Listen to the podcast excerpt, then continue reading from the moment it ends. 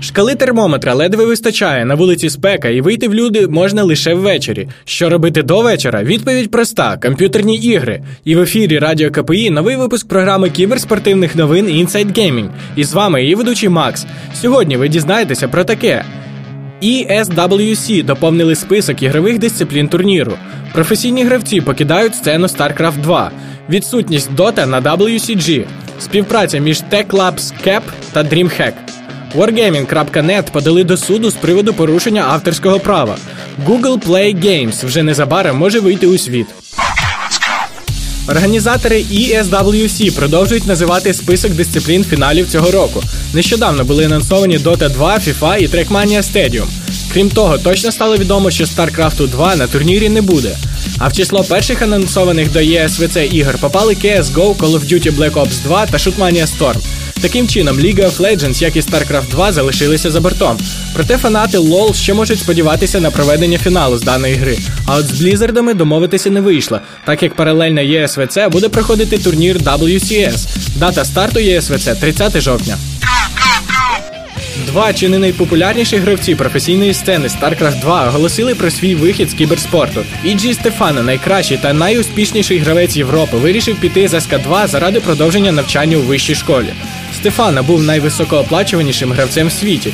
Його перехід з команди Millennium до EG обговорювали декілька тижнів. За декілька років на про-сцені Стефано заробив близько 200 тисяч доларів, що є недосяжною сумою для європейців. Іншим екс-гравцем та екс-тіммейтом Стефана був EG IdrA.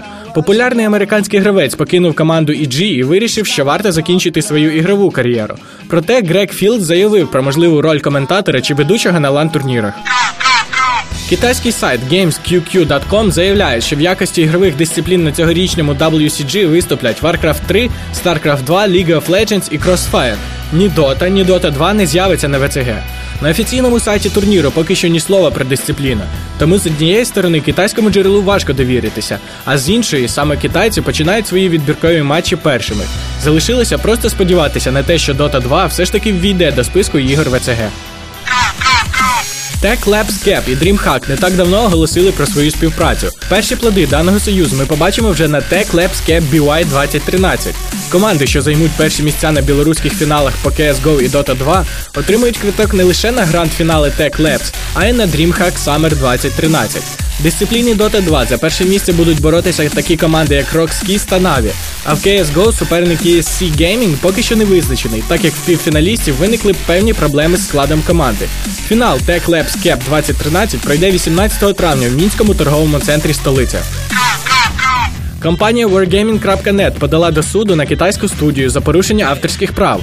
Як стало відомо, три китайські команди-розробники звинувачені в копіюванні популярної гри World of Tanks. В позові до окружного суду США штату Іллінойс проект під назвою Project Tanks називають неоригінальною і дуже схожою грою, що повністю основана на World of Tanks. Wargaming також зазначає, що повністю було скопійовано сюжет, тематику, діалоги, місце подій і персонажів вод. Wargaming також наголошують, що моделі танків і текстури карт були просто перенесені з World of Tanks, що є прямим порушенням авторського права. Згідно останніх чуток, корпорація Google задумалась над розвитком ігрового спрямування на мобільній платформі Android.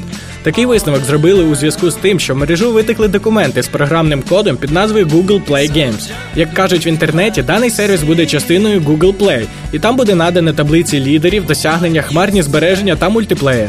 Мобільні ігри набирають популярності із за своєї низької ціни у США та в Європі. See, I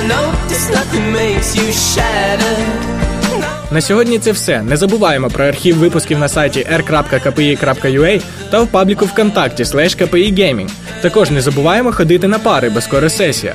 З вами була програма кіберспортивних новин Inside Gaming, її ведучий Макс, a.k.a. Ghost та Радіо КПІ. І знай, поки ти спиш, твій опонент качає левел. Good luck, have fun!